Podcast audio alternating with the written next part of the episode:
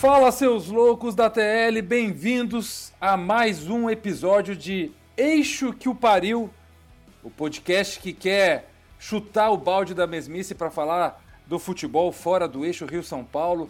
E eu tô aqui com dois craques, dois amigos, irmãos, caras que eu admiro demais, meus queridos Elton Serra e Léo Gomide, que eu já vou botar os dois na arena aqui para já saírem falando sobre o que está acontecendo, gente que dirigentes de Cruzeiro e Bahia se juntaram para ver se acham aí uma, uma solução para o problema da Raposa e o que, que o Bahia ganha com isso. Por favor, gente, contem para nós o que está acontecendo.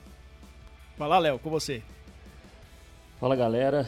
Um grande abraço. Prazer mais uma vez estarmos nesse segundo episódio do Eixo que eu pariu para falar um pouco é, de alguns centros do futebol que talvez não tenham a, a devida atenção. É, e como bem introduziu aí o, o Gufo, né, na última semana até foi informado, né, o Cruzeiro até tornou público é, o recebimento que, que fez aqui ao, ao presidente do, do Bahia, né, o Guilherme Belintani. É, afinal, é, não podemos deixar de, de elogiar essas últimas duas gestões aí do, do Bahia que o Elton daqui a pouco vai falar com um pouco mais de propriedade, né? Mas desde o Marcelo Santana, agora com, com o Belintani, né?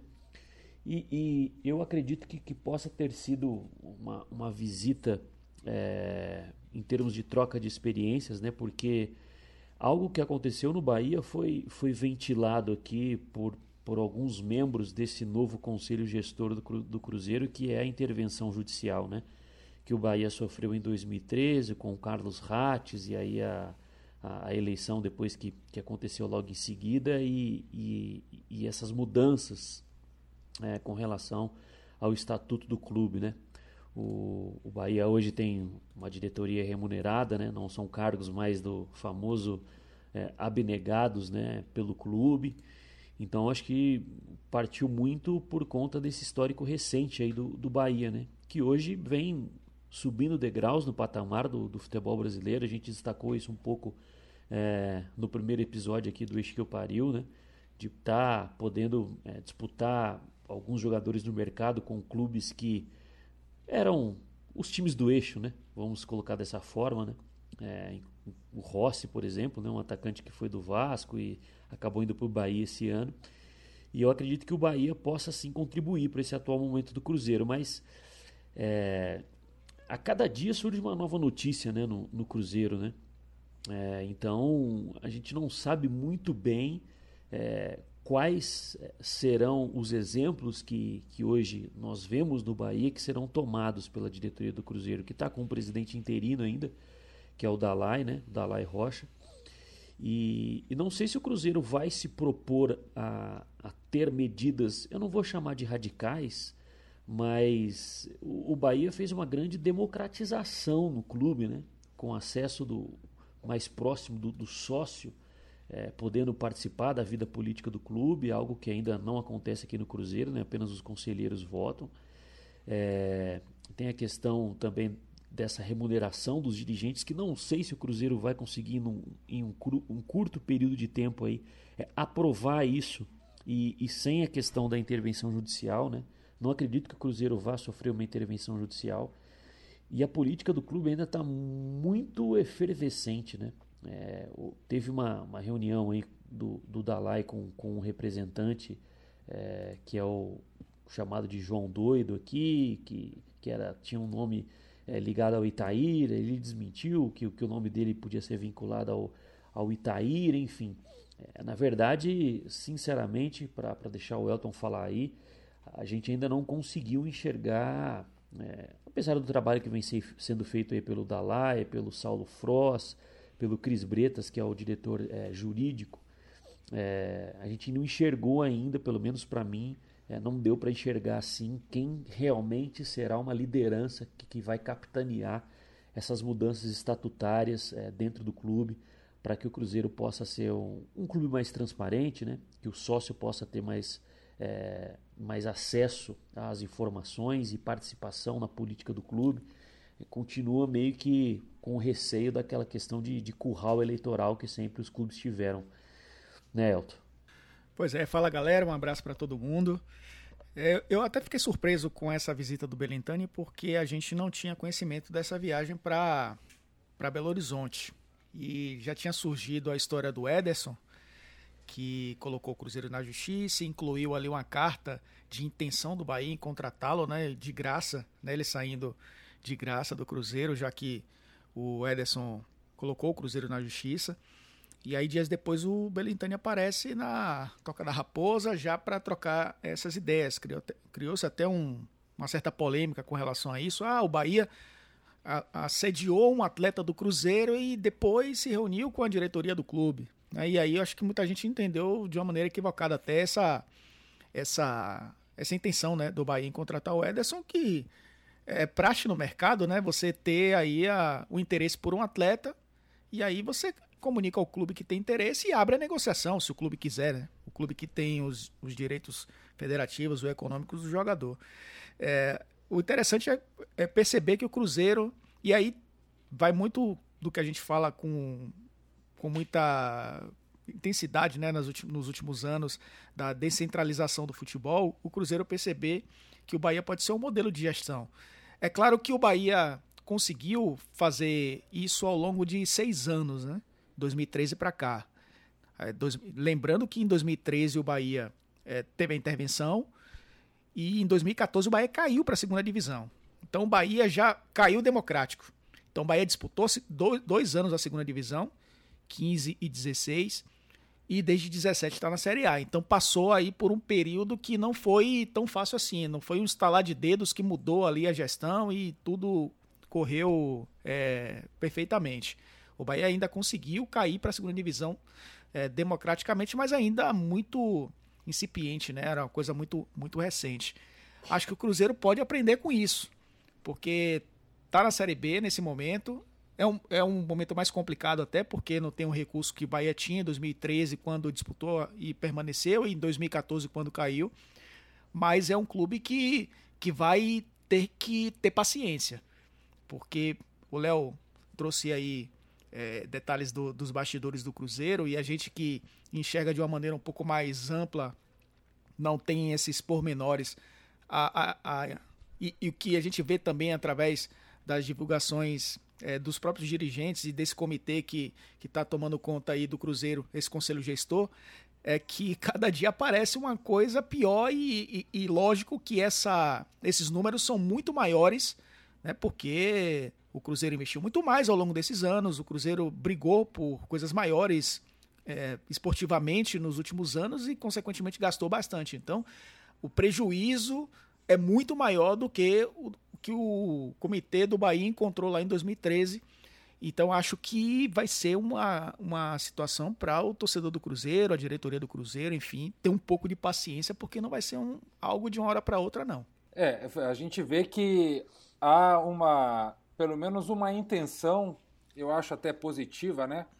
De que os dois clubes tentem se ajudar. É uma coisa bastante inédita, mas como vocês bem colocaram, não se sabe direito o que, que vai ser e para que lado isso vai levar, né, gente? Mas vamos tocar o barco aqui do eixo que o pariu, que a gente tem muito assunto na pauta. E eu, já que, que o pessoal me colocou aqui para apresentar hoje, eu vou ser um apresentador ditador. Com o tempo, não vou deixar vocês falarem muito, não. Porque se dá microfone para esses dois caras aí, eles falam o dia inteiro. Porque eles são bons de papo, né, gente? Eu, eu quero dar uma pincelada aqui rápida sobre Campeonato Paranaense que é uma coisa que eu estou acompanhando mais de perto agora, que a gente está transmitindo pelo Dazone, né? E eu estou muito satisfeito assim com o nível dos jogos que a gente está vendo. E o Atlético Paranaense ele é uma incógnita, porque se o time que, do sub-23 que está fazendo a competição é, com o Eduardo Barros é líder do campeonato e esse último jogo agora, a goleada contra o Londrina, foi o primeiro jogo que o Atlético realmente jogou bem que os dois primeiros jogos foram jogos pragmáticos, assim, de um futebol mais é, sem muita característica de, de, de, modelo de jogo, mas agora a gente viu uma postura é, de, mais mobilidade, melhor posicionamento dos meio-campistas, né? Eu gostei muito do Denner, é um cara que tem muita inteligência é, no toque de bola, visão de jogo, certamente vai ser aproveitado aí no, no time principal. O Pedrinho, né, o centroavante, o, o, o Atlético está precisando de um centroavante, e aí está o Pedrinho no sub-23, um cara que pode funcionar muito, né? É, e, e, e, também depois eu quero saber rapidamente a, a opinião de vocês sobre o que, que a gente pode esperar do Dorival Júnior aí ao longo do ano, porque o Atlético principal é uma incógnita, né? A gente não sabe o que, que vai ser esse, esse Atlético ainda. A gente só viu alguns amistosos, mas não tem assim uma noção muito clara do que vai ser o, o, o time. E o Coxa, gente, assim, o Coxa para mim ainda é o favorito para o Campeonato Paranaense. É um time que a cada jogo vai melhorando. O Barroca está dando uma cara muito interessante para o time. É, 16 jogos invictos já desde o final da Série B do ano passado, né? Mas é, tem um detalhe que eu, que eu quero trazer aqui também, interessante que a gente gosta de falar de times um pouco mais alternativos e underdogs. O operário de Ponta Grossa, o operário Fantasma, é impressionante o trabalho do Gerson Guzmão, né, gente? Pô, é, é, é, um treinador que a cada ano tem que pegar um elenco novo. Ele perdeu 11 jogadores agora. Desculpa, perdeu 18 jogadores vieram 11 novos jogadores. É um elenco novo totalmente e, e vai ter Copa do Brasil, vai ter Série B, e ele já está conseguindo dar um modelo de jogo para um time de caras que nunca jogaram junto em três partidas. Então, é, é, realmente um treinador diferente, é um treinador que é o que está mais tempo na frente do clube do, de campeonato brasileiro. Douglas Coutinho é um, um, um jogador que, que resolveu pegar com unhas e dentes essa oportunidade no operário, porque ele é, teve aí um passado recente não muito feliz e resolveu agora é, é mostrar serviço. Então, Elton e Léo, assim, que, não sei se vocês estão acompanhando, se vocês deram uma olhada é, no, no, no, Atlético, no, no Coxa, mas o que, que vocês esperam dos grandes do Paraná aí para a temporada? Vai lá, Léo, vai você. Não, eu falei primeiro antes. Agora, sua vez, por favor. Gentileza. É, você é bem diferente lá, do nosso apresentador de hoje, né? Que é de Porto Alegre, mas parece que é de Caxias, né? É bem, Bem Caxias ele. Mas eu, eu, o Atlético, impressionante como o Atlético enfrentou o Londrina, que vinha de duas vitórias consecutivas com a equipe sub-23 e passou o carro, né? É, o, o que acompanhou. Né? Tem, tem o Pedrinho que você falou, mas tem o Jajá também, que entra nos jogos e, e, é um jogador de velocidade ali, que, que faz gols. Tem, tem o Denner, que realmente é um cara que joga pelo lado do campo, um ponta construtor, mas que também é, é infiltra bem. Acho que o Dorival vai ter que olhar um pouco para essa equipe sub-23, porque as ele chega com as notícias não muito boas, né? Bruno Guimarães, Rony, Léo Pereira, é, tem um Bambu também, que tem sido sondado aí pelo, pelo futebol da Europa. Então, ele tem tido dificuldades aí para começar esse, esse ano de 2020, né? Tem, tem ainda uma base interessante, o goleiro Santos no, na defesa, o Thiago Heleno, o Massa Azevedo que acabou assumindo a titularidade, o Nicão né, no meio campo, é, meio e ataque, né? Tem agora o Marquinhos Gabriel, que é um jogador que, que teve uma passagem aí um pouco apagada pelo, pelo futebol mineiro. E no futebol paulista também não, não explodiu tanto assim, principalmente no Corinthians, né, nessa última passagem. Então acho que o Atlético é, vai ter, o sub-23 vai ser talvez a, a munição do Dorival para 2020, mais do que foi em outros anos, né, para os outros treinadores, porque o mercado para o Atlético não tá fácil e o, o Atlético vai perdendo jogadores ao longo é, do, das semanas aí, muitas especulações, mas vejo com bons olhos esse time, viu? Esse time sub-23 aí, pelo menos eu consegui ver duas partidas, alguns lances de algumas partidas, são jogadores interessantes que podem aparecer aí no Furacão. Léo, é, tem que destacar que o, que o Denner né, é, foi uma, um garimpo, podemos dizer assim, né, apesar de, é, de estar jogando a época em que foi contratado uma competição nacional, né, mas ele era do Juventude, né, jogou a Série C pelo, pelo Juventude, que, que subiu para a é. Série B para essa temporada. E fez um bom é, campeonato. Um, sim, sim. É um jogador que pode jogar, como, como o Elton destacou, tanto por fora, mas também consegue jogar um pouco mais mais centralizado, né? Um meia canhoto de, de bom passe, boa, boa visão. Então, é, é mais um né, que, que o Atlético Paranaense é, conseguiu colocar os olhos é, em cima antes é, de, por exemplo, não esperou. É, não dá para a gente não dizer que não é uma aposta, né? O Denner é ainda uma aposta, apesar de talentosíssimo, é uma aposta, mas o Atlético Paranaense, por exemplo, não esperou ele subir para B com o Juventude, aí enxergar o jogador na B e, e realmente ver se ele se, se, se comprovaria é, jogando numa, numa série que, que é um degrau acima e que tecnicamente é superior à, à Série C, apesar de ser uma divisão é, de um jogo bastante físico. Então acho que é, vale destacar essa leitura de mercado aí que tem para trazer jovens jogadores, assim como foi o, com o Pedrinho, né? O Pedrinho era um jogador do Oeste é, e foi outro garimpo aí do Atlético Paranaense e acredito que tem tudo aí para ser mais utilizado, né? Foi até um pouco utilizado pelo Thiago Nunes no, no ano passado, mas esse ano mais para o Dorival que o Atlético Paranaense que fez aqueles dois jogos na Argentina, né? Enfrentou o Racing também, enfrentou o Boca. Achei que foi melhor contra o, o Racing do que foi contra o Boca. É, mas com algumas mudanças já na meio que na ideia assim central de, de jogo, né? O Thiago Nunes fazia um, um ataque mais é, posicional, né? Jogadores é, é, ocupando determinada é, faixa de campo e o Dorival já está fazendo um ataque um pouco mais funcional, né? É, os, laterais nem tanto assim em amplitude, e, e, e vejo que é, deve estar assistindo muito jogo do, do Jürgen Klopp, o, o, o Dorival Júnior, porque eu não, eu, não, eu, não, eu não duvido não do, do Atlético Paranaense ter uma trincazinha ali no meio, um pouco mais física do que era no, no ano passado. show de bola. Léo, você sabe que eu estou num evento aqui em São Paulo e, e muitos mineiros atleticanos, né, falando de você, fãs do seu trabalho, estão escutando o podcast por sua causa. E as pessoas, eu sinto assim, eles estão meio preocupados com o galão da massa, não sabem se o trabalho do, do, do Damel é realmente confiável. O que, que você está percebendo aí até agora do, do que está acontecendo no Atlético Mineiro? O Golfo tá gravando do eixo, hein? Oi? Oi? O Golfo tá gravando do eixo. Tô, tô, tô aqui. É, pois é, esses, esses caras que são convidados para dar palestras, né? Brasil afora, ainda bem que ele tá no nosso podcast, né? Não tá na concorrência. Mas depois, em um próximo, num próximo episódio, aí o Golfo vai falar dessa, dessa experiência gravando aí o podcast depois da passagem dele para um evento importante aí em, em São Paulo, com certeza muito assunto para falar. O, o, o Gufo, é, até falei a questão do Dorival, né, né aqui há pouco, né, de, de, de, fazer uma trinca de meio campo um pouco forte, é, que eu gostei muito do primeiro tempo do Atlético Paranaense, só para fazer um gancho, que contra o Racing no, no, início do jogo ele utilizou o Rosseto, utilizou o Eric e o Wellington. E achei que isso deu muita sustentação e um pouco mais de liberdade para as puxadas de contra-ataque. Iniciaram o jogo o Marquinhos Gabriel e iniciaram o Carlos Eduardo.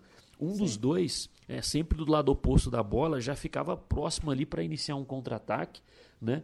Que é algo que, por exemplo, a gente vê em algumas vezes no Liverpool. E essa trinca, o Atlético conseguiu a segunda vitória com o Dudamel, né? Venceu o, o Tupinambás no último domingo. Apesar do Tupinambás ter, ter tido um jogador expulso ainda no primeiro tempo, é, foi interessante uma passagem da coletiva do Dudamel falando que ele não enxerga o Jair hoje como aquele volante à frente da zaga, né? Que o Jair é um jogador que com ele precisa aprender a desempenhar uma nova função em campo, por conta das qualidades que ele enxerga e na possibilidade de, como é um jogador que consegue fazer aquele área a área, né? Ele quer o Jair pisando um pouco mais na área, enquanto o Alan, que é um volante que foi contratado junto ao Fluminense, todos nós aqui conhecemos, quem nos escuta também, é, ser aquele volante mais é, do início da construção das jogadas, na base da jogada. Né? Ainda a gente está percebendo um time, eu não vou dizer engessado, mas a gente percebe notoriamente que é ainda jogadores se adaptando a uma nova função, no caso do Jair e do próprio Alan, né? E que a dinâmica ainda não está totalmente assimilada e, e, não está fluindo. E claro que tem a questão da parte física também. Mas é, pela, pelo que tem dito aí o, o, o Dudamel nas coletivas, eu acho que esse ano o Atlético, que pode aí perder o Casares, né, não se sabe. É, eu acho que a gente não vai ter aquele jogador pensador muito no setor de meio campo, não. é, vai ser um time muito de apostar na, numa transição rápida, de pouco controle do jogo a partir da posse de bola, que na verdade era algo já que a gente via na Venezuela. Ô Léo, sabe o, que, é, sabe o que é interessante que eu percebi nesse, nesse início do Dudamel? Ele, por não ter vivido o futebol brasileiro, ele não tem apego ao cargo, né? E ele já teve é, em algumas coletivas dizendo que vai rodar um pouco os jogadores para dar minutos aos jogadores e independentemente de estar disputando estadual, ele quer ter um time inteiro, né? Os jogadores aproveitando o máximo aí dos, dos seus conceitos. Isso é interessante porque o Atlético pode e vai oscilar, como todo time em começo de temporada vai oscilar. É, ele, ele tem colocado o de Santo, né? Mas também tem o Ricardo Oliveira na frente. É, não se sabe se ele vai jogar com pontas rápidos, com laterais construtores. Ele está experimentando, né? Ele, ele, tem, ele tem feito isso nesse, nesses jogos e, e falou que vai fazer isso, que vai dar é, oportunidade a alguns outros jogadores. É, mostra que ele chega ao Brasil também entendendo que o estadual não é, não é o, o parâmetro para a sequência da temporada, né? Ele vai usar o estadual com certeza para dar minutos a esses jogadores e para encaixar o seu, o seu jogo para o momento onde o Atlético vai precisar estar inteiro, né? Que são nas competições nacionais. E, e Léo, aproveito e já pergunto para você, movimentação de mercado aí, o Galo tá de olho em alguém, tá negociando com alguém? Bom, Gufo, é, informação que, que surgiu, né? Vamos aguardar aí, quem sabe no terceiro episódio a gente tem alguma, alguma novidade, né? É, Dudu Damel tem indicado um jogador que, que, que ultimamente, nas últimas convocações, é, na seleção venezuelana vinha sendo chamado pelo, pelo Dudamel, que é o Jefferson Savarino, né? um jogador que joga no Real Salt Lake é da MLS. É, é, um jogador que consegue jogar por dentro, mas também joga, joga principalmente mais é, pela, pela extrema. Né? É um ponta mais construtor, não é um jogador é, de muito um contra um, enfim. Então é um nome que surgiu aí nos, nos últimos dias do Jefferson Savarino. Inclusive, é, um companheiro de band do, dos donos da bola, o Renato Paim, perguntou para o Dudamel, depois do, do, jogo contra o Tupinambás, né, se teria possibilidade. Ele meio que sorriu, canto de boca, disse que não podia comentar alguma coisa, deu uma piscadinha, enfim. É, não sei o, o, valor da operação, mas com certeza o Atlético deve se mexer e principalmente também se perder o Casares, né? Apesar da ideia dele de não jogar com um meia mais centralizado, é, não dá para dizer que perder o Casares é perder o jogador mais técnico do, do elenco. Beleza, show de bola. Léo, é, vamos passar a página aqui agora. Eu quero falar de uma competição que eu particularmente adoro. É uma, eu tenho um carinho muito especial pela Copa do Nordeste, porque foi a primeira competição que eu trabalhei no jornalismo esportivo e comentando, fazendo jogos, fazendo materiais, conteúdos especiais para o esporte interativo. Então, sempre acompanho com muita paixão e eu sei que as torcidas também acompanham com muita paixão e os clubes dedicam muito foco e espaço para essa competição. Então, Elton, é, conta pra gente como é que como é que tá esse começo de competição, o que, que você achou de destaque, que clubes você está tá vendo assim que, que estão um pouco acima de outros, como é que Vitória, Fortaleza, Santa Cruz, enfim, os seus destaques pessoais aí do começo da Copa do Nordeste. Bom, primeiro parabenizar a CBF e a Federação Baiana de Futebol pela pela incrível façanha de colocar Bahia e Vitória para jogar no sábado pela Copa do Nordeste e Bahia e Vitória para jogar domingo pelo Campeonato Estadual. Eu acompanhei quatro partidas envolvendo Bahia e Vitória em dois dias. Então, parabéns às nossas entidades, né? Só que não. E eu acho que nessa primeira rodada é, ficou um pouco é, nebuloso. É, é, muito cedo até, né? Porque dos grandes, só o esporte venceu. O esporte jogou com o CSA no sábado e venceu por 1 a 0 o, o Náutico empatou com o River em casa, jogando nos aflitos. O Santa, Santa Cruz e Bahia empataram por 0 a 0 Vitória e Fortaleza empataram por 0 a 0 E o Ceará no domingo venceu, vencia né, é, a partida é, e acabou empatando também o seu jogo com o Frei Paulistano. É um time novato aí na competição, empatou por 2 a 2 Então, algumas equipes já estão atuando com suas, seus times principais no estadual. Os times de Pernambuco não estão poupando jogadores, mas achei alguns jogos decepcionantes alguns conceitos começam a se firmar, né? O jogo Bahia Santa Cruz, o Bahia enfrentou um Santa Cruz que jogava em casa, mas que não deu espaço para o Bahia. Jogou atrás, é, é, sabendo que o Bahia gosta do, do, do contra-ataque, não cedeu espaço, o time de Roger teve que trabalhar a bola e até conseguir isso no primeiro tempo. No segundo tempo, caiu de rendimento, muito natural, um time que fez seu primeiro jogo oficial no sábado e, e não conseguiu vencer a partida. Acho que o resultado até foi bom para o mandante, para o Santa Cruz, que em determinado momento ali sofreu um sufoco. Apesar do Bahia ter perdido o goleiro Douglas expulso e já, como fez as três substituições, o Fernandão acabou indo para o gol. Fez uma defesa até, foi inclusive o herói da partida, mas o Bahia, se for, formos somar os 90 minutos, foi melhor. O Vitória contra o Fortaleza até surpreendeu. O Geninho é, tem o seu estilo ortodoxo, não, não inova tanto, time que se fecha bem e tenta sair em velocidade. Sim. Rogério Ceni sentiu muita dificuldade no Barradão. É, o Vitória até em determinados momentos foi melhor que o Fortaleza. Mas o Fortaleza tem uns conceitos mais consolidados. Para o, o Fortaleza foi um bom resultado, jogar fora de casa e empatar com o Vitória. É, era natural para esse início de temporada o Rogério Ceni começar a Copa do Nordeste, atual campeão, né? Começar pelo menos pontuando, já que a Copa do Nordeste um grupo enfrenta o outro, então é, tudo pode acontecer. Tem time que pode se classificar até perdendo todos os jogos, né? A depender do que do que aconteça aí nessa primeira fase. Mas acho que a, gran a grande decepção acabou sendo o Ceará. E falando dos times que disputarão a Série A do Campeonato Brasileiro, né? O Sport fez a conta do chá, jogou com o CSA, venceu fora de casa, jogou no Repelé, o Repelé estava cheio. Fez um segundo tempo muito abaixo também, o CSA até cresceu no jogo. Eu acho que o esporte conseguiu um resultado excelente para esse início de temporada. Desempenho não dá para se cobrar muito, não. Mas o Ceará decepcionou jogando no Presidente Vargas. Foi um time que poderia ter vencido aí o Frei Paulistano, um time que vem aí apenas para participar da Copa do Nordeste, né? Um, um time modesto para para um empate em casa por 2 a 2 para o Ceará foi muito ruim.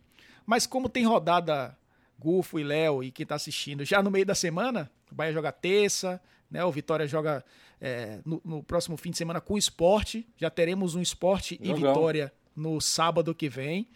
Já teremos Fortaleza e Ceará no mesmo dia. Né? O, o esporte enfrenta o Vitória na Ilha do Retiro, 4 da tarde. O Fortaleza enfrenta o Ceará às 18 horas. Então é uma rodada dupla sensacional aí para quem quiser acompanhar a Copa do Nordeste. Então a gente já vai começar a ver essas equipes a partir desses jogos um pouco mais cascudos. Né? O Bahia tem um jogo menos complicado, talvez contra o Imperatriz na terça-feira, mas é, os outros times vão ter jogos bons, bacanas, né? O esporte com vitória, um clássico nordestino e clássico de leões aí na Ilha do Retiro e o clássico rei, né? Fortaleza e Ceará, duas equipes que estão aí na primeira divisão do brasileiro, permaneceram para 2020. Vai ser um embate muito interessante já na segunda rodada. Muito cedo ainda para se avaliar, mas é, algumas atuações um pouco abaixo e resultado decepcionante para mim foi o resultado do, do Ceará jogando em casa. O Confiança também venceu, né, Elton? Primeiro jogo.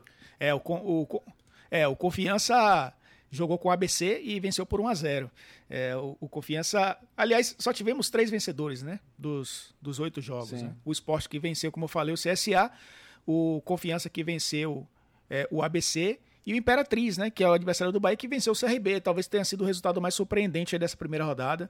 Claro que Ceará e Frei Paulistano acabou sendo um resultado surpreendente, mas o CRB, que flertou até com o acesso ano passado, bateu ali com o Marcelo Chamusca, mas não conseguiu subir. Perdeu por, Imper por Imperatriz certo. lá no Maranhão. Léo, o que, que você tem a dizer sobre a Copa do Nordeste? Bom, é, na verdade, é, assisti aos jogos da, da dupla é, Bavi, né? Assisti ao vivo o jogo do, do Bahia e depois assisti ao, ao jogo do, do Vitória, né? É, como o Elton destacou, o Fortaleza já tem um, um modelo é, consolidado com, com, com o Rogério Ceni, né? É, teve a perda de poucos jogadores, né? Por exemplo, o Edinho, que era um dos titulares lá e, e acabou retornando aqui para o Atlético, pertence ao Atlético, né? Estava emprestado ao Fortaleza, né? E já era já era esperado que, que o Fortaleza conseguisse é, imprimir um, um, ritmo melhor, até porque o, o Vitória vem de muitas mudanças no, no elenco, né? É, com relação ao time do, do Vitória, é, não sei se é, vai conseguir lutar por esse título de, de Copa do Nordeste, mas pensando em, em, Campeonato Brasileiro da, da Série B aí, que parece que está longe, mas quando a gente vê já está aí se aproximando, E vale lembrar que o, que o Vitória não está jogando o campeonato estadual com, com o time principal, né? É, eu acho que duas movimentações que ele fez no mercado, eu acho que são jogadores que podem ser é, úteis pro, muito úteis para o Vitória no, no, ao longo da temporada, que é o Alisson Farias, que você conhece, né, Gufo? Começou no, no, Internacional. Bom jogador. Meio queimado por, sim, ficou meio queimado por conta do rebaixamento é, em 2017, né? Sim. E, e, e, eu acho que o, que o volante, o Guilherme Rende, também é um jogador que, é, que pode, estava no Jacuipense, né? é, mas pertence ao Atlético Paranaense. Eu acho que é um jogador que, que pode ajudar o Geninho aí no, no, no decorrer do ano. Mas não vejo no Vitória um time que, que possa brigar aí pelo título da, da Copa do Nordeste. E, e espero que, talvez, né? Espero não, na verdade, a expectativa é que o Bahia seja mais protagonista na Copa do Nordeste esse ano, algo que não aconteceu no, no ano passado, né? e manteve o técnico, contratou jogadores. Gostei do primeiro tempo do Bahia, né? É, como o Elton destacou, o Santa Cruz obrigou o Bahia a ficar um pouco mais com a bola mesmo, né? Deu a bola para o Bahia e o Santa Cruz apostar no, nos contra-ataques, mas eu acho que com, com uma, um mecanismo ofensivo um pouco mais elaborado, apesar de ter sido o primeiro jogo do ano, do que a gente via no, no Campeonato Brasileiro. Eu gosto muito do João Pedro, lateral que, que foi revelado no Palmeiras. Bom jogador também. Que é, e que consegue jogar tanto por fora como por dentro, chegou a jogar como meia no, no Bahia no Campeonato Brasileiro do, do ano passado. É, achei um pouco, ainda, principalmente no segundo tempo, um pouco sem confiança o, o Juninho, o Capixaba, o lateral esquerdo. Mas é, eu acho que o acabamento dele de jogada, eu acho que é até um pouco melhor do que o Moisés, que era o lateral do ano passado, a torcida conhece ele, talvez ele, por conhecer o clube, também possa ter, é, reencontrar um, um, futebol melhor tecnicamente do que foi né, no Grêmio, né, onde não, não deixou é, saudades, né, então eu acho muito interessante esse time do Bahia. Eu gosto do Juninho, zagueiro também. Acho que o Roger vem conseguindo é, tirar dele assim essa parte de, de construção desde o início do, do campo de defesa, é, se arriscando, né? Ou tentando buscar arrastar a marcação ou num passe mesmo entre linhas. É, eu acho que esse time do Bahia é, tem peças interessantes para subir alguns degraus, como a gente falou no, no primeiro capítulo. E a decepção realmente o, o Ceará, né? Vi a torcida do Ceará reclamando muito é, nas redes sociais depois do, do empate sofrido é, nesse primeiro jogo. É, eu acho que ninguém esperava esse empate do Frei Paulistano do Sergipe perdendo por 2 a 0 né? E eu acho que talvez é, subiu demais a média de idade do grupo. Não sei se isso vai, vai ajudar muito o Ceará, não. Vamos aproveitar que nós estamos falando de Nordeste, talvez vocês não saibam, mas quem curte o verão aqui, no, aqui onde eu estou, não, mas lá no Rio Grande do Sul, é, nas praias, bate um vento. Vocês não sabem o que é o vento de forte, se chama Nordestão o nome do vento, porque é um vento que bate de Nordeste, né? Então, vamos para o Rio Grande do Sul, que foi a grande notícia desse final de semana, a final da Copinha, né? Pela primeira vez na história um Grenal na final da Copinha, com um jogo muito bem jogado, com é, duas equipes bem treinadas, com bons jogadores, com opções no banco, até opções para os times principais. E aí eu quero saber a opinião de vocês sobre essas revelações da dupla Grenal e se Cudê e Renato podem utilizar algum desses jogadores no time principal. Léo, começa você, por favor. Bom, Gufo, é um bom jogo, um bom jogo, né? Infelizmente no futebol alguém tem que perder, né? Para alguém ser campeão. É, mas foi um bom jogo. É, eu, eu, eu ressalto, na verdade, não só na final, né? Mas eu acho que, que ao longo das campanhas, tanto do Inter como do, do Grêmio, é, o Grêmio, que inclusive para mim eliminou um dos times que era mais é, legais de se assistir na Copa São Paulo, que era o Vasco. É, o Vasco tinha um time muito rápido, né? É, com bons jogadores e o, e, o, e o, Grêmio acabou eliminando o Vasco no, nos pênaltis. Mas eram dois times com, com conceitos assim que é, é o que a gente gosta de assistir é, em alto nível, né? Se no Campeonato Brasileiro nós tivemos, tivéssemos né, mais times, quem sabe nesse campeonato desse ano possamos ter, né?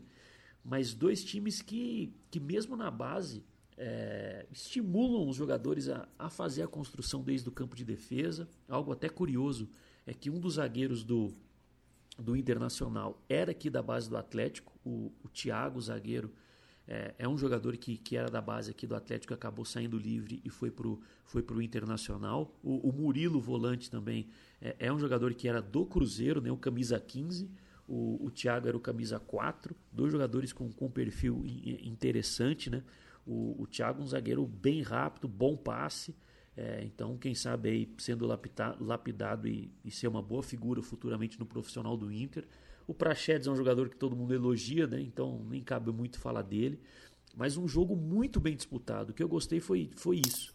É, não, não ficou enraigado assim no, no jogo a questão. Não é, não é falando isso de um modo pejorativo, né?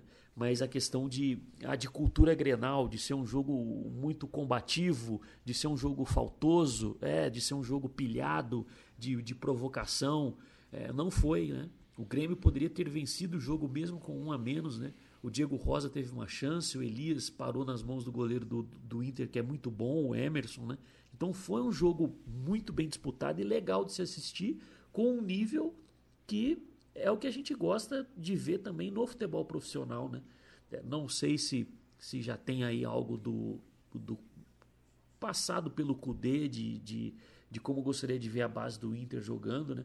E e fazer uma referência né, ao, ao Erasmo Damiani, que, que, que, que já trabalhou com o Micali um bom tempo, esteve naquela, no projeto também de seleção brasileira, que é o coordenador agora da base do, do Inter, né, que já ganhando esse título.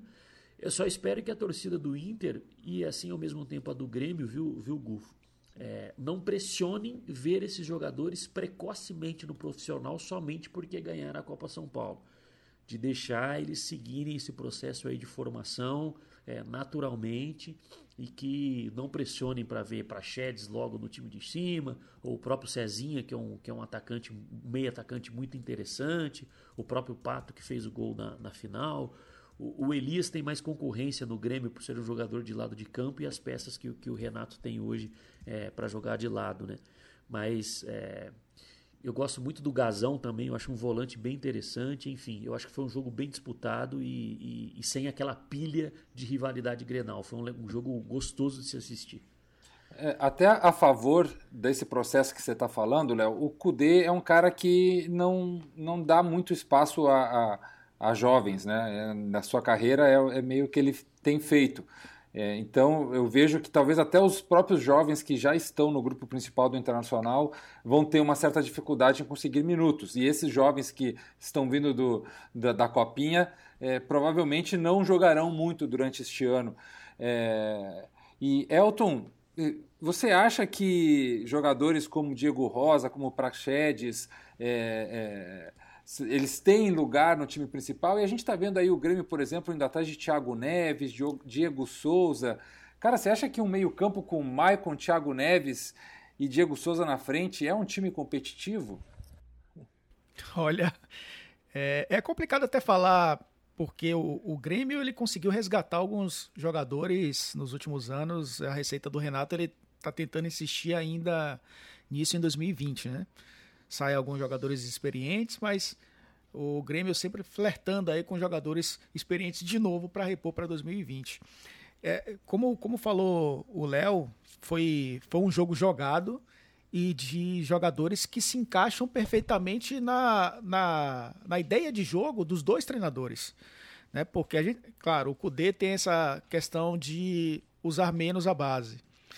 O futebol argentino ele revela muitos jogadores e, mas o futebol argentino ele, ele tem uma cultura de, de colocar o jogador jovem no time principal, os caras já entram como se fossem experientes. Eles já, eles já têm essa, essa bagagem desde as divisões de base. Né? Não só nas competições é, pela seleção, mas pelos clubes também. Então eles entram como se fossem é, prontos mesmo para disputar um campeonato difícil como é o campeonato argentino ou a Libertadores. Então ele está acostumado a pegar garotos já prontos. No Brasil é um pouco diferente, né? Porque as competições de base são em janeiro, é, fevereiro, dezembro. Então o menino acaba entrando no meio da temporada, o time está encaixado.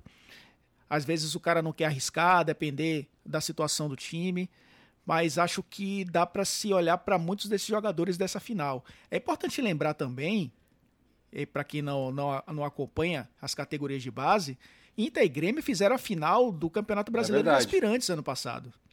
Né, em duas partidas, e o Internacional também foi campeão. Só que aí foram dois jogos, né? O, teve empate num jogo e teve. É, o, o, Inter acabou vencendo um, uma dessas partidas. Alguns desses jogadores até foram aproveitados, pouco aproveitados, mas foram aproveitados no time principal.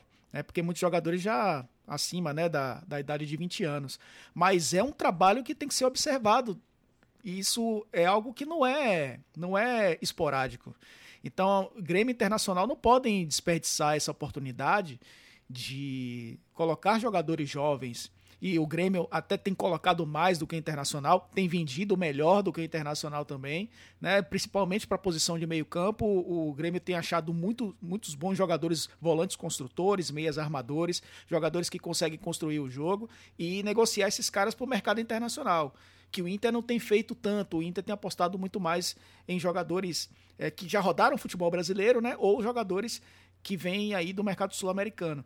Mas essas duas competições mostraram que a dupla tem aí um manancial interessante para ser utilizado já a partir de 2020, na minha é, opinião. E, e vendo o que, o que a gente já teve aí de amostra no campeonato estadual, é, o Internacional, a cada partida, a gente percebe a mão do treinador em alguns minutos. Né? Hoje, por exemplo, o Inter, é, para quem não está escutando, nós estamos falando de de domingo, mas é, se você for escutar depois, o, o, Inter terminou vencendo o Pelotas do Campeonato é, Gaúcho por 3 a 1 e com um jogo onde é, teve um ritmo de treino, né?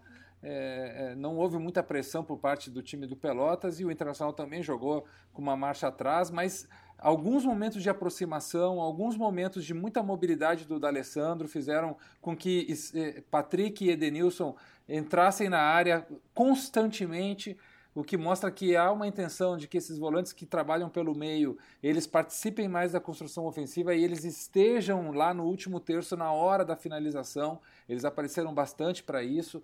Né? Eu achei muito interessante essa movimentação.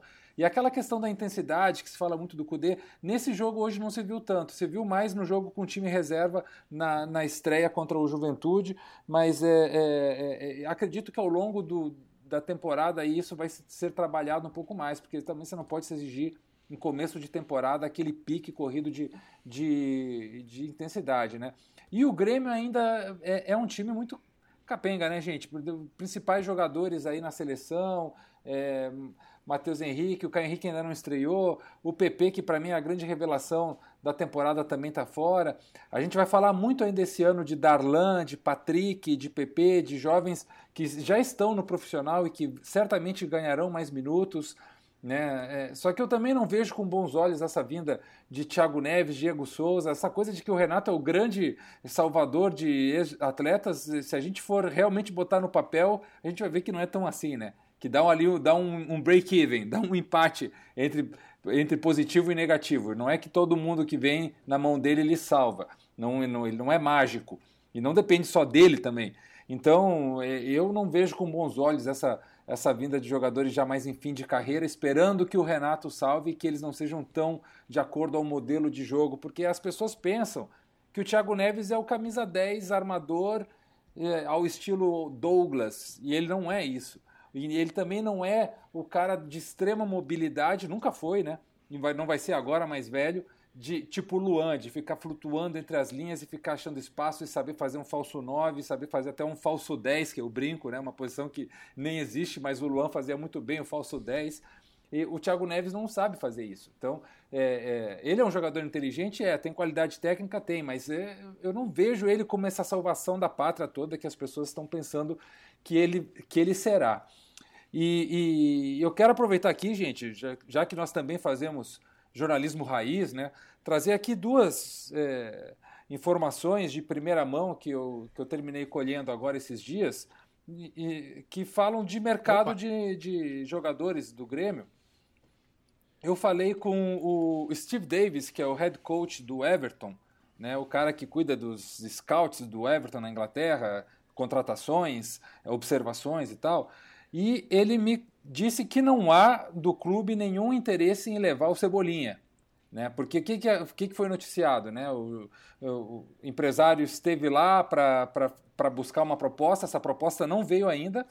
É, é, é verdade que o, que o, empresário esteve lá, ele sentou no clube, mas essa proposta não aconteceu ainda, talvez nem aconteça. É, é se acontecer, ela vai ser bem abaixo do que o Grêmio quer, do que o Grêmio espera, e aí vai, vamos ver se o Grêmio aceita ou não. Né? É, o Grêmio renovou a sua porcentagem sobre o Everton, que era de 50%, agora foi para 65%, mas mesmo assim, é, o valor que está se falando é metade do que o Grêmio quer. Então aí há várias é, variantes nesse assunto. Né? Primeiro, que não há um interesse do clube Everton, há um interesse do empresário e do jogador de, de aproveitar e fazer um negócio nessa janela, e eles estão meio que forçando a barra. Então vamos ver se essa, se essa situação acontece.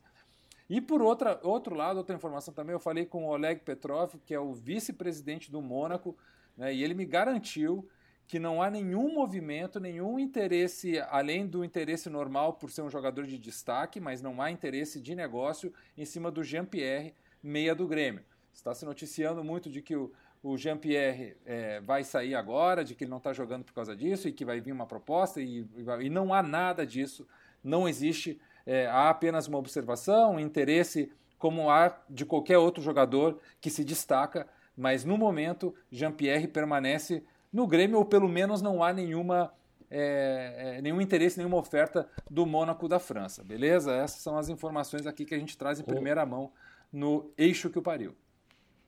O, o, o Então não é dessa vez que veremos o Everton não, no Everton. Até, até pode acontecer, né, Elton? Eu estou dizendo que me informaram agora isso e que vamos ver se o clube cede à pressão do empresário e faz essa proposta. Não foi o clube que foi atrás do empresário. Veja bem, não foi o clube que teve interesse, a ah, queremos esse jogador, temos interesse nesse jogador. Não.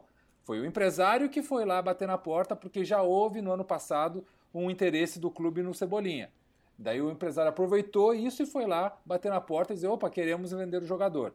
Agora o, é natural que, é natural que o mercado é, diminua a procura a partir do momento em que claro, ele vai ficando um pouco mais velho, né? Anos. A gente percebe que o futebol europeu vai 24 anos já é um pouco acima do que o mercado, pelo menos os grandes clubes da Europa ou os médios que disputam grandes e, ligas estão procurando. As pessoas não entendem, desculpa interromper, Léo, também, que é um jogador dessa idade, ele não tem uma revenda para o clube que o leva.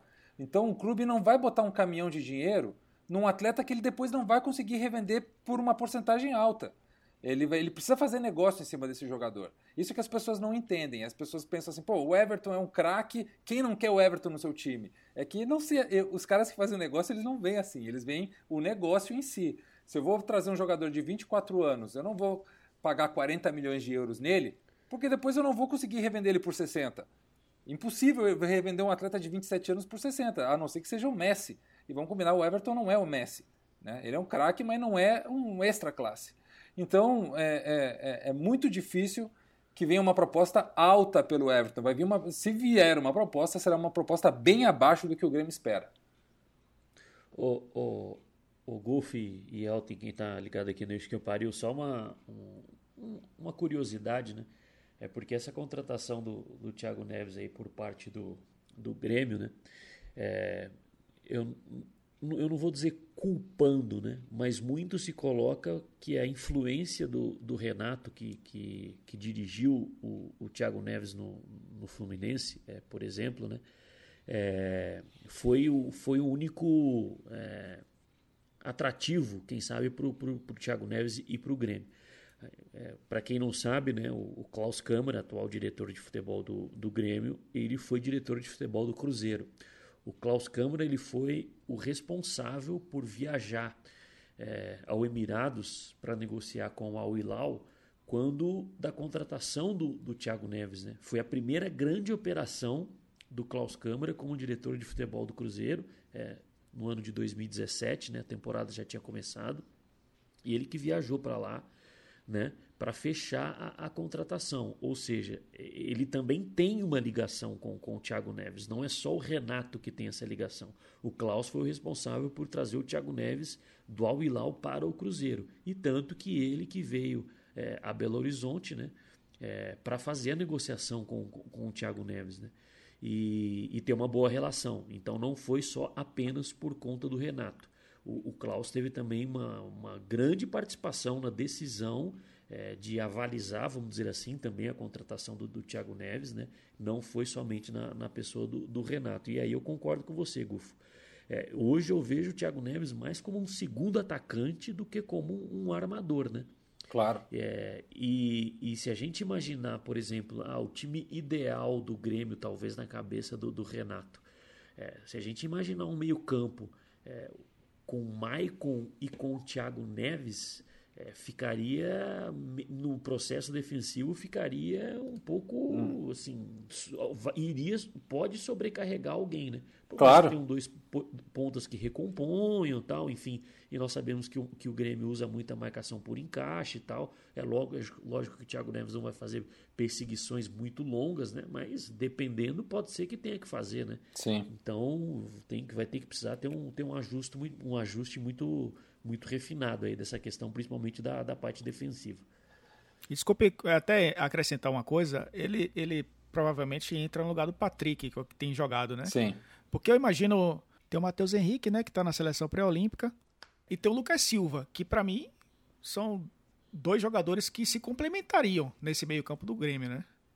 É, é, e aí, e, e aí o, não, não sei se... tem o Darlan também, que é um bom volante, construtor. E tem o Darlan. Você tem o Everton e o Alisson, dois jogadores rápidos pelos lados. Eu acho que o, o Renato não vai mexer nisso. E aí você olha, o Thiago Neves vai entrar onde nesse time? Vai ser um, aquele meio armador, o, o, o 10 por trás do 9? É, é a única posição para ele, Elton, é essa. É a única. No, no 4-2-3-1 é essa. Vocês falaram de falso 9, falso 10. Para mim, hoje o Thiago Neves é falso técnico, né? É o cara que, que, escala, o time, que escala o time dentro de campo. Mas é, não consigo. É, se a gente for enxergar o Grêmio sendo um time mais competitivo, principalmente é, é no, na competição mais importante para mim do calendário, que é o Campeonato Brasileiro, você tem o Maicon, que é um jogador ali que funciona muito bem, tem o Lucas Silva, que deve se encaixar muito rápido. E aí, se não vender o garoto, né, que está na seleção, você tem aí um trio de meio campo criativo e marcador também, junto com, com o PP, que é um jogador que pode ser usado também ali, hora pela ponta, hora por dentro. O Luciano, né, que tem sido o, o, jogador, não é um 9, aquele de esperar a bola, é um cara de movimentação também. É um Grêmio até um pouco diferente. Aí o, o Renato vem preenchendo com esse cobertor de jogadores experientes que para mim pode estragar um pouco essa mudança que o Grêmio precisa é, implementar para 2020, né? Recuperar um pouco lá de 2016, recuperar um pouquinho daquele, daquela Libertadores também de 17, um time mais leve, um time mais insinuante, mais criativo, que eu acho que se Sim. perdeu aí nas últimas duas temporadas. Verdade. Gente, vamos encerrando então, turma. Vamos nessa. Voando, hein? Eu quero também aproveitar e agradecer a galera que escutou o nosso primeiro episódio, que foi sensacional, assim, o feedback, eh, os números de audiência. Poxa, eu particularmente aí me senti profundamente honrado com a audiência e com a opção das pessoas de, de abrirem as, suas, as portas dos seus aparelhos eh, de, de, de áudio, de mobile, eh, para escutar a gente falar da, daqueles clubes, daqueles assuntos que não estão na pauta da grande mídia, né? Então... Da minha parte, obrigado, galera. Espero que vocês continuem com a gente aí, que vai vir muita coisa boa aí pela frente, né? Pois é, Golfo.